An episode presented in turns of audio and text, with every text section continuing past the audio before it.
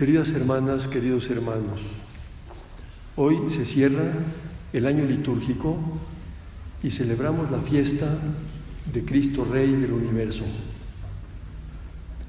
La solemnidad de Cristo Rey fue instituida por el Papa Pío XI en 1925 como respuesta a los regímenes políticos ateos y totalitarios que negaban los derechos de Dios y de la Iglesia, especialmente en algunos países. Uno de ellos era México.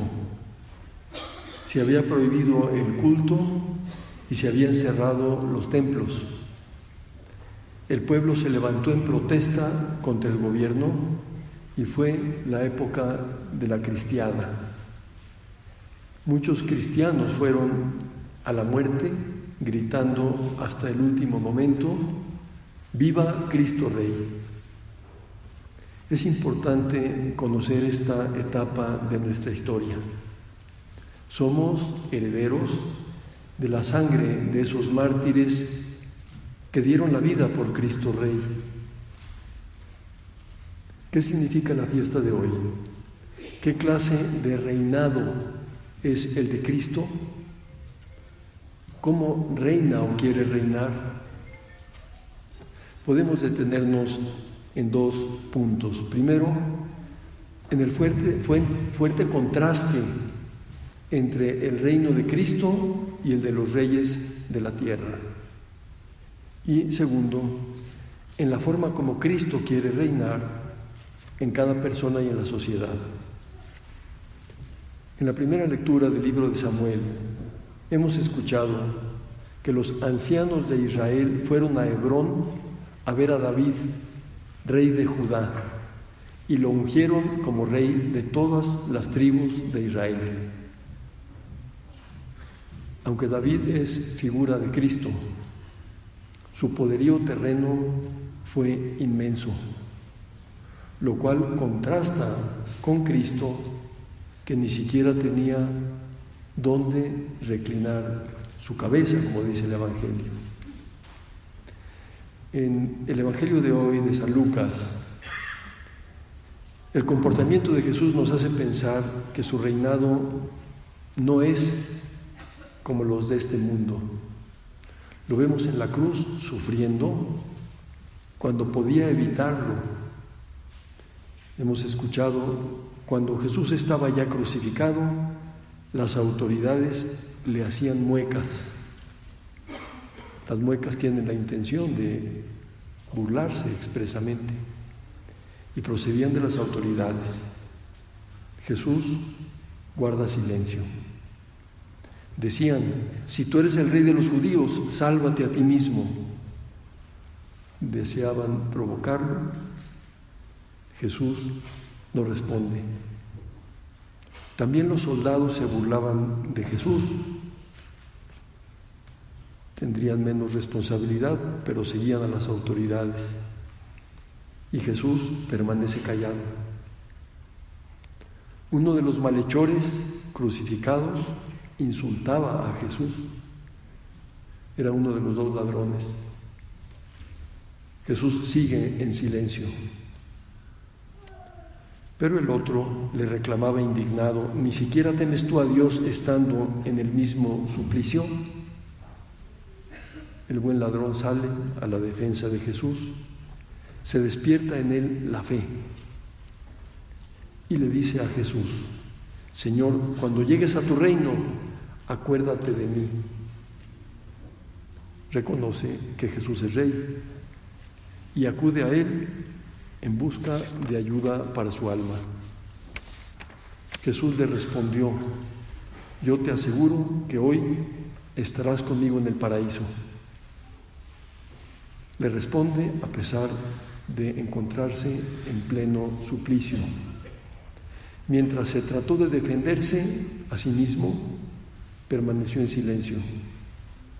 Cuando se trata de consolar y salvar al buen ladrón, responde. Podemos sacar la conclusión clara de que el reino de Cristo nada tiene que ver con la prepotencia de los reinos de la tierra. Cristo reina sirviendo. Y el segundo punto, ¿cómo quiere Cristo reinar en cada persona y en la sociedad? Podemos preguntarnos, cada uno de nosotros, ¿reina Cristo dentro de mí? Es decir, reina en mi inteligencia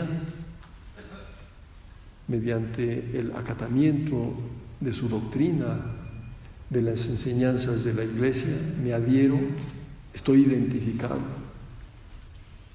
Reina en mi voluntad, porque procuro identificarme con la voluntad de Dios.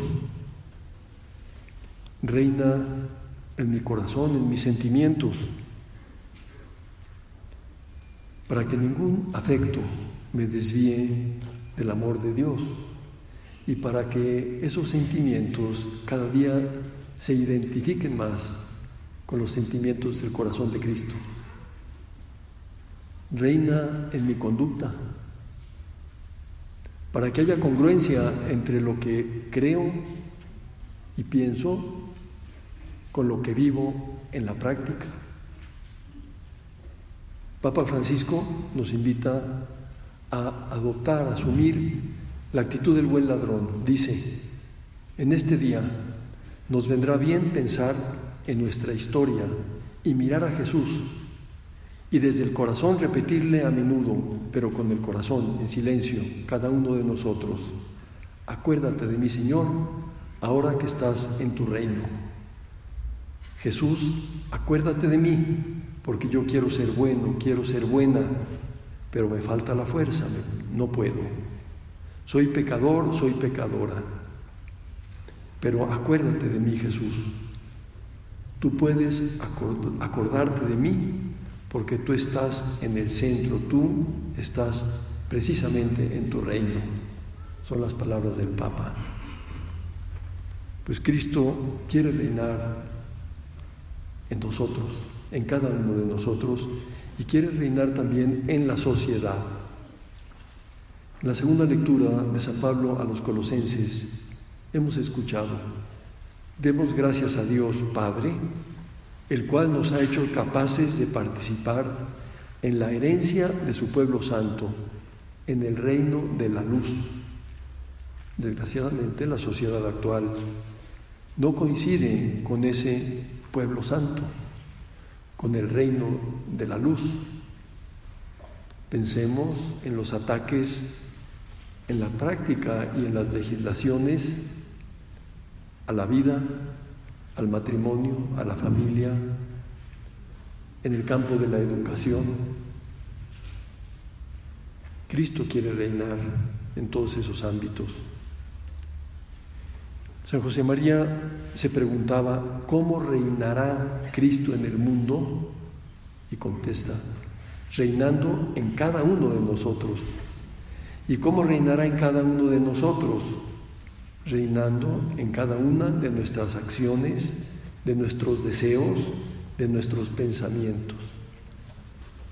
Es decir, que para que Cristo reine en la sociedad, tiene que reinar primero en cada una de las personas que la integran. Y como consecuencia, ese reinar de Cristo en cada uno de nosotros trascenderá hacia la sociedad.